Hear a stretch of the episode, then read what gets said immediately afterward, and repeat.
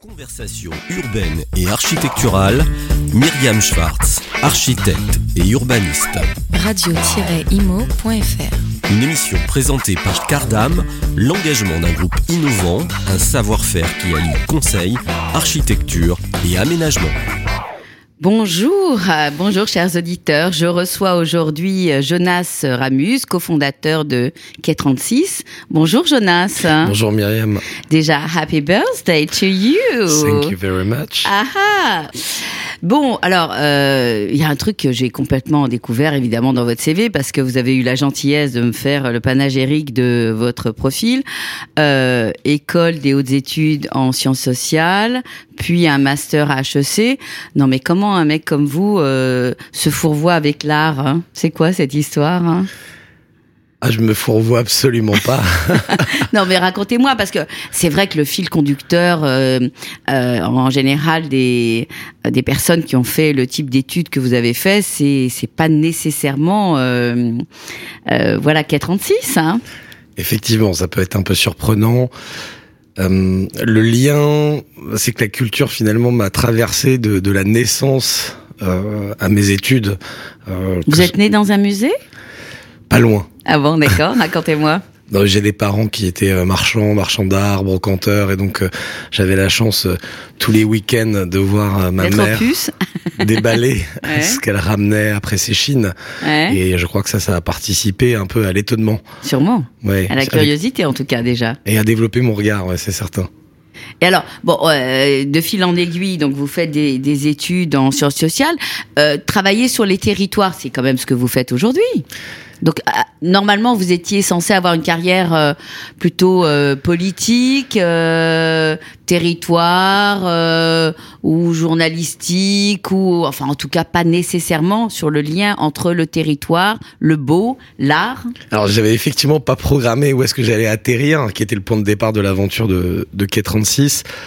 Dans le cadre des études que j'ai portées à l'EHESS, j'ai travaillé sur la question kurde et j'ai travaillé sur les politiques culturelles en, en Turquie contemporaine, sur la manière dont euh, l'État-nation turc, qui se construit avec beaucoup plus de jeunesse que, que notre Oui, État une républicain. jeunesse formidable. Ouais, Une jeunesse formidable, mais aussi euh, ouais. dans une certaine forme de, de violence à l'égard des minorités. Et donc j'ai travaillé sur cette façon Mhm. dont on peut organiser, structurer et mettre en place des politiques culturelles au détriment parfois de l'autre euh, et de minorités. D'accord. Hmm. Et je dirais que On va peut-être pas développer le sujet va- ici. on va pas mais développer- on va pas dé- on va pas développer le sujet. fois. Hmm. Bien sûr, mais le, le, le lien que, que, Ouais. que je, je fais aujourd'hui, c'est que quand j'ai été en, en gare du Nord et que j'ai vécu ce, ce moment d'étonnement en quittant le quai de la gare pour me rendre chez mes parents dans le 95 et où je vois tous ces graphes et dont j'ai le sentiment qu'ils cherchent à rentrer en gare, euh, C'est là, ça, c'était votre premier déclic. ça, ça a été mon déclic. Ouais. Et on s'est appelé quai 36 du nom de la voie 36. mais Ouais, le, le point important là, c'est que ce type de peintres euh, ne sont pas considérés comme étant nobles au départ. Bon, on parle Sauf de que le street art est devenu maintenant euh, quand même quelque chose qui rentre presque dans les musées, quand même. qui rentre presque dans les musées. Malgré tout, on parle de street artist et pas d'artiste. Et, euh, et je crois que là, on, on hiérarchise euh, et de pas forcément de manière positive. Et donc, euh, Enfin, ça dépend du nombre de millions qu'il y a derrière les œuvres, parce que il y a eu quand même euh, depuis quelques années une euh, une mise en valeur euh, de ces street artistes au point d'avoir euh, voilà des œuvres euh, comme Banksy euh, ou autres qui sont quand même en en salle des ventes. hein. On les met malgré tout dans une case et je vais avoir tendance dans mon travail à éviter ce mot et à Alors racontez-moi un peu justement ce fil conducteur, cette histoire de euh, sortir les les artistes, euh, les mettre en exergue, euh, faire des projets où vous mélangez les projets urbains euh, et les artistes, et puis surtout euh, comment ça se fait, euh, comment vous arrivez à, à payer tout ça, parce qu'au fond quelque part euh, euh, vous faites payer euh, le privé, n'est-ce pas, les, les promoteurs. Racontez-moi un petit peu. Ouais, bien sûr. Le, le constat, c'est qu'on on hybride culture et urbanisme. Euh, et ça permet de créer des conditions d'une fabrique de l'art de manière assez extraordinaire dans l'espace public. Donc de faire payer ceux qui gagnent de l'argent en faisant des projets urbains? Un peu comme Robin des Bois qui prend Ouais, riche pour pauvres. Et Bon, pas que, hein, alors, parce qu'on ouais, est ouais, aussi, ouais, on, est- on gagne Non, aussi mais des a beaucoup on a beaucoup d'écoutes de promoteurs, donc faites attention à ce que vous dites. Je suis pas inquiet. Euh, Donc racontez-moi, euh, juste euh, comme ça pour essayer de comprendre euh, qui paye quoi, comment ça se fait, comment ça se met en place. Alors, il y a différentes formes d'intervention. Il y a le concours, et là, du coup, on est sollicité par des promoteurs, mais aussi des architectes et parfois des, des aménageurs pour monter dans des groupements et répondre à des consultations. Donc là, l'organisation se fait sur un temps qui est un peu plus long, dans laquelle on vient construire un scénario artistique et parfois en lien entre art Pour et accompagner sport, les art et projets. santé. Pour accompagner les projets et amener une fonction dans la ville. Euh, ça permet aussi d'accompagner l'acte de construire. C'est-à-dire le beau pour tout le monde. hein. Le beau pour le plus grand nombre, en tout cas. Mhm.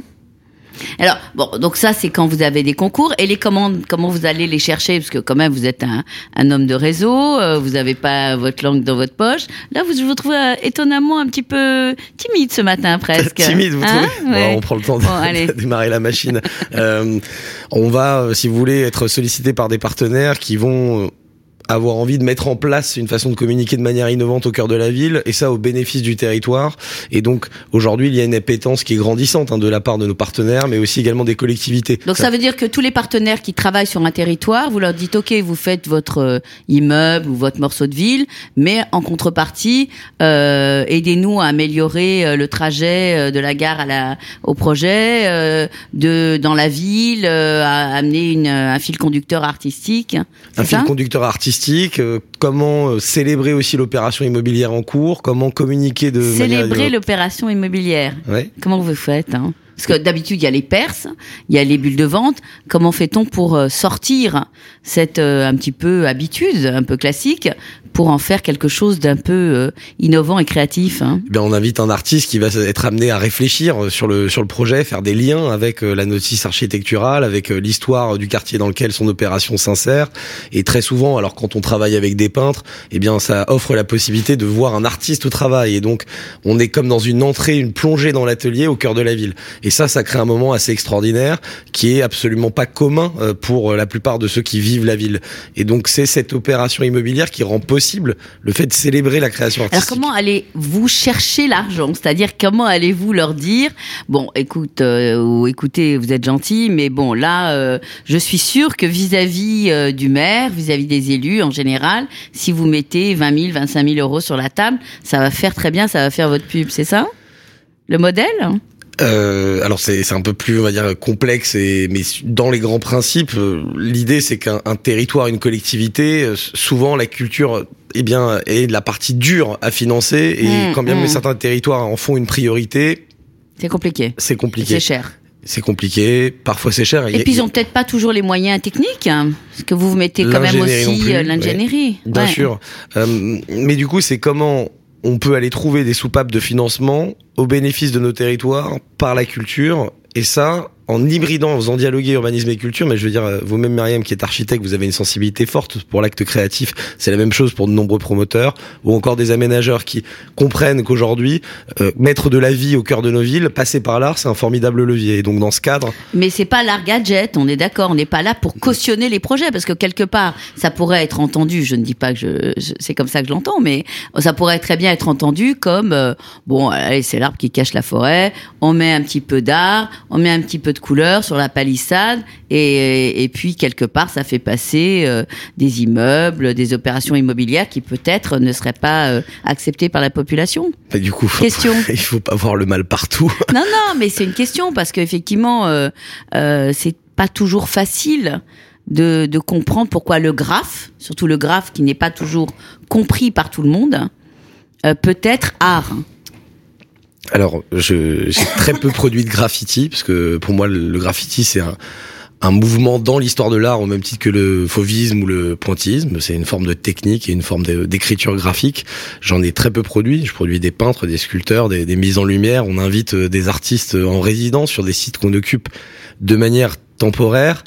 Et si vous voulez, la ville va se construire, quoi qu'il arrive. Ça, c'est une mécanique qui ne s'arrête pas euh, depuis euh, la- présence de l'humanité, si je puis dire.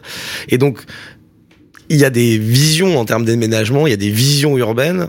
Et du coup, on vient accompagner ces transformations avec une dimension artistique. Donc, dans tous les cas, soit on se dit que construire la ville, ou construire la ville sur la ville, parce que bon, l'étalement urbain, D'accord. Donc aujourd'hui, on est dans la rénovation. on est dans la est- rénovation. On Et construit alors- la ville sur la, on construit la ville sur la ville. Et vous le faites dire, aussi c'est- en c'est- c'est une dynamique, c'est une dynamique, je veux dire que, que moi je trouve tout à fait positive, tant sur le plan économique, sur le plan de l'amélioration énergétique. Euh, et on va pas s'étaler parce qu'on n'est pas sur, sur sur une discussion qui va être une discussion de d'urbaniste à d'architecte.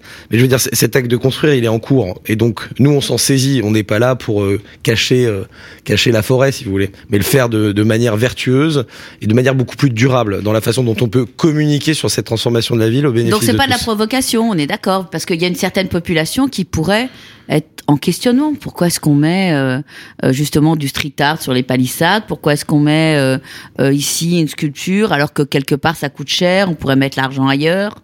Comment fait-on pour répondre à ces questions-là, surtout en ce moment? Quand on est qui? Une collectivité ou un acteur Non, privé? quand on est un simple habitant et qu'on passe devant une palissade et on se dit tiens, Ah. peut-être que l'argent il aurait pu être mis ailleurs. Peut-être. Alors en tout cas, nous, les retours qu'on a euh, en règle générale sont plutôt extrêmement positifs. Quand on étire la peinture, puisqu'on prend l'objet palissade et qu'on met un fond de couleur, on a des nos concitoyennes et nos concitoyens qui passent, qui interrogent l'artiste, qui interrogent les applicateurs, qui applaudissent, qui nous remercient de mettre un peu de couleur dans leur quotidien. Et c'est là, euh, Myriam, un point important, c'est que je crois qu'il y a une vraie luminothérapie par l'art, et c'est essentiel de mettre un peu de beau dans notre espace public. À noter que Bon, les anglo-saxons ont peut-être compris ça avant nous, mais euh, quand on a un environnement urbain qui est artistique, ça crée les conditions de l'optimisme et de la confiance. Et sur le plan économique, c'est quelque chose d'important, tout comme dans une organisation. Donc une ville optimiste et consciente d'elle-même et aussi confiante, je crois que c'est un acte essentiel. Donc c'est la solution à la crise économique et à la crise euh, euh, thermique et à la crise euh, que nous avons en ce moment. Alors, Le beau dans la ville. Hein. Alors le beau, j'ai je, je pense à Quentin Brière, qui est un élu en Haute-Marne, qui a monté une opération assez fabuleuse, qui, nous a dit la beauté sauvera le monde. Je crois qu'en tout cas le beau nous rassemble, le beau euh, fait du bien au cœur. On participe d'une économie de la culture et de la création. On crée de l'emploi. On a 20 collaborateurs aujourd'hui. On fait travailler un, ensemble de prestataires. Je crois que la démarche, de manière générale, est extrêmement positive. Nous serions tout à fait malheureux si demain l'ensemble des musées euh, fermaient. Et bien de cette même manière, si je peux amener de la manière la plus démocratique qui soit les conditions de l'art dans l'espace public, je continuerai à m'y atteler. Alors, euh, comment fait-on pour durer? Mais, mais je, je suis pas sûre qu'on ait le temps le, dans cette émission. Euh, vous revenez euh, une prochaine fois pour expliquer un petit peu aux, aux auditeurs euh, comment durer? Oui, je crois que c'est prévu avec grand plaisir, Myriam. Merci, chers auditeurs, et à bientôt sur Radio Imo. Conversation urbaine et architecturale, Myriam Schwartz, architecte et urbaniste. radio-imo.fr Une émission présentée par Cardam, l'engagement d'un groupe innovant, un savoir-faire qui allie conseil, architecture et aménagement.